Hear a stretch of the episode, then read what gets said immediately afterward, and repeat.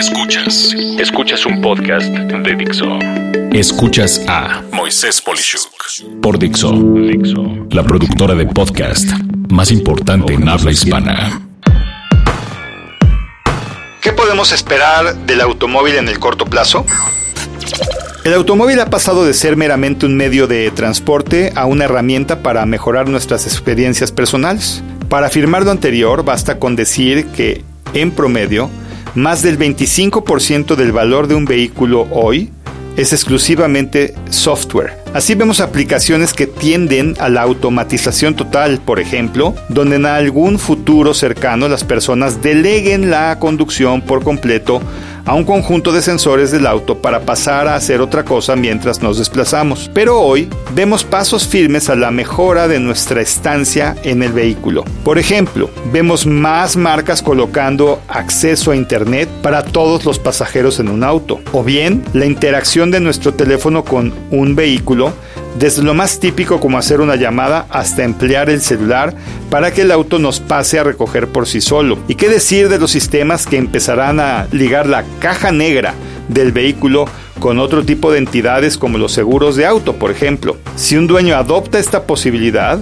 su prima de seguro puede bajar o subir dependiendo de sus hábitos de manejo. En el aspecto de seguridad, vemos avances importantes en servicios de GPS que ubican al auto en una cerca digital o perímetro en el que debe de estar y al salir del mismo se puede alertar esto para tomar una acción que va desde notificar a las autoridades hasta parar su marcha por completo. Y ni hablar de otras prestaciones que podrán irse anticipando como cambiar de color el auto con solo presionar una opción o seleccionar el tipo de tablero de instrumentos de la misma forma que se escoge hoy el modo de manejo.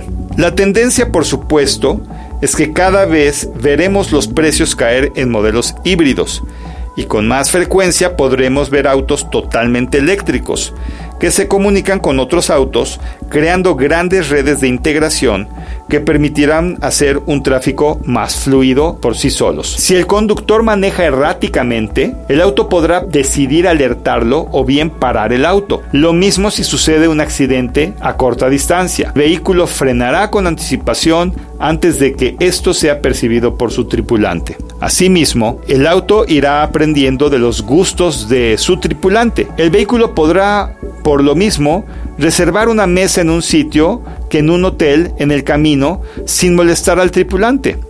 Todo esto lo estaremos viendo en menos de 5 años en una gran cantidad de marcas.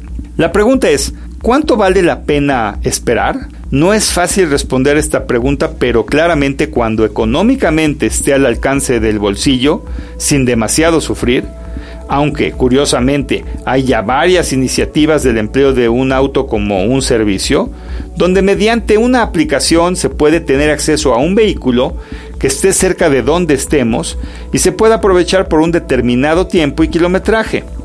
Así se es dueño de una prestación, pero sin preocuparnos por el gasto del mantenimiento, estacionamiento ni combustible. En mi caso, estoy ansioso por llegar a experimentar los vehículos 100% autónomos. Ya están cerca. Lo que más los detiene es la legislación de cada país y vaya que no es un tema sencillo, pues ¿quién es culpable si en el auto en el que viajamos sucede un accidente y es autónomo? Dilema legal sin duda. Habrá que esperar entonces. Soy Moisés Polishuk y agradezco que me hayas escuchado. Hasta la próxima.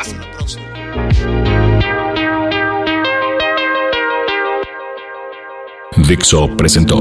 A Moisés Polishuk